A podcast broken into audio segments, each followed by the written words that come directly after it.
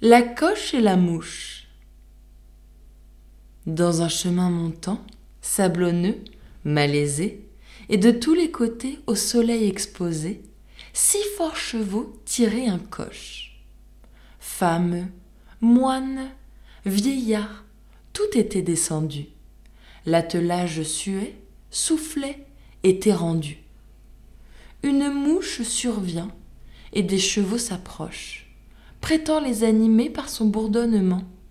Pique l'un, pique l'autre, et pense à tout moment qu'elle fait aller la machine. S'assied sur le timon, sur le nez du cocher, aussitôt que le char chemine, et qu'elle voit les gens marcher, elle s'en attribue uniquement la gloire. Va, viens, fais l'empresser. Il semble que ce soit un sergent de bataille allant en chaque endroit faire avancer ses gens et hâter la victoire. La mouche en ce commun besoin se plaint qu'elle agit seule et qu'elle a tout le soin, qu'aucun n'aide aux chevaux à se tirer d'affaire. Le moine disait son bréviaire, il prenait bien son temps.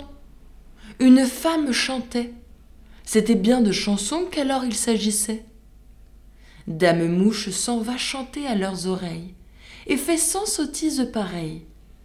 Après bien du travail, le coche arrive au haut. Respirons maintenant, dit la mouche aussitôt. J'ai tant fait que nos gens sont enfin dans la plaine. Ça, messieurs les chevaux, payez-moi de ma peine. Ainsi certaines gens, faisant les empressés, s'introduisent dans les affaires. Ils font partout les nécessaires, et, partout importun, devraient être chassés.